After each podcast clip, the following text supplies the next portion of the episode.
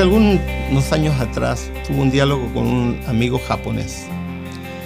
Y yo le hice la siguiente observación. Le dije, yo cuando los miro a los japoneses los veo todos iguales. No puedo diferenciar uno del otro. Y él se largó a reír y me dice, cuando yo miro a los occidentales los veo a todos iguales. Y ambos nos pusimos a reír porque tenemos percepciones similares. Ahora, he tenido la oportunidad de estar en comunidades japonesas. He estado con ellos más tiempo.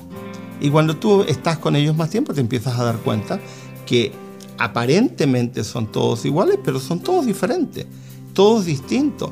Pareciera que sus rostros fueran iguales, pero no lo son. Y viceversa. Este joven que fue a estudiar a una universidad en, Sudamérica y, al incorporarse con todo el, grupo de, de, personas occidentales, se empezó a dar cuenta que éramos todos diferentes y que teníamos matices diferentes. Ahora, esos matices son mucho más profundos. Las personas tienen características distintas, corporales, tienen características de personalidad diferente. Significa que no hay ningún ser vivo que sea idéntico a otra persona. Eso es tan obvio en la naturaleza. Tú no ves flores iguales, no ves copos de nieve que sean iguales. Miras a las cebras y crees que todas las cebras son iguales y no hay cebra que sea idéntica a otra cebra y así sucesivamente. ¿Cómo entendemos esto al interior de la pareja? Cuando yo me caso, no me caso con una persona más, me caso con un individuo, con una persona que tiene características únicas, irrepetibles, que nadie más va a tener. Y no me refiero solamente a características físicas, también me refiero a características de personalidad. Cuando nosotros entendemos eso correctamente, lo que debemos hacer es respetar la individualidad de otra persona. Hay algunos que se casan y empiezan a decir, no me gusta cómo te ríes, no me gusta cómo te vistes, no me gusta la comida que te gusta. No, y uno dice, bueno, ¿y por, por qué te casaste? Para empezar, te casaste con alguien que tiene individualidad.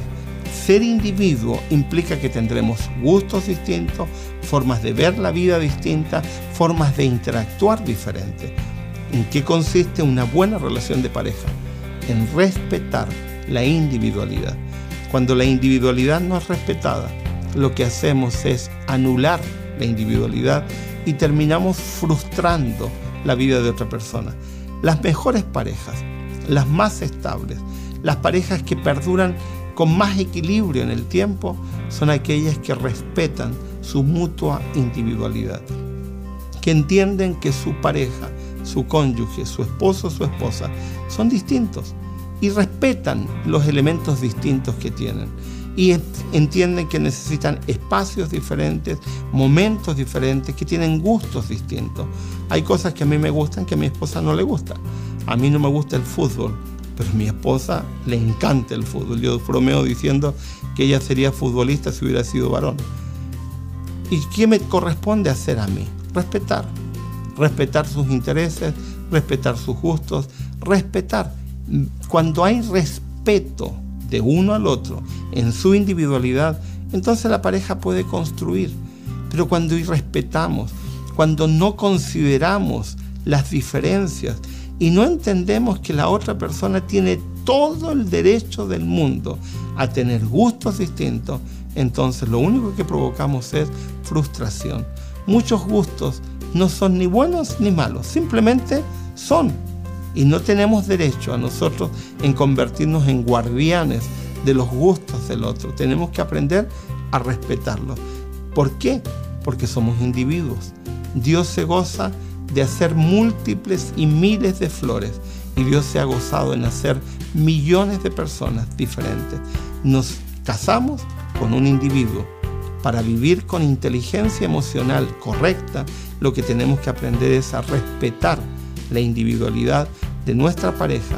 Y en la medida en que lo hagamos, nuestro matrimonio será estable, nuestra relación de pareja será plena, nos sentiremos respetados, respetaremos y lograremos construir una relación donde nuestra individualidad no es anulada, al contrario, es potenciada porque se entenderá que la individualidad bien vivida da plenitud y da felicidad y eso es lo que debemos vivir al interior de la pareja.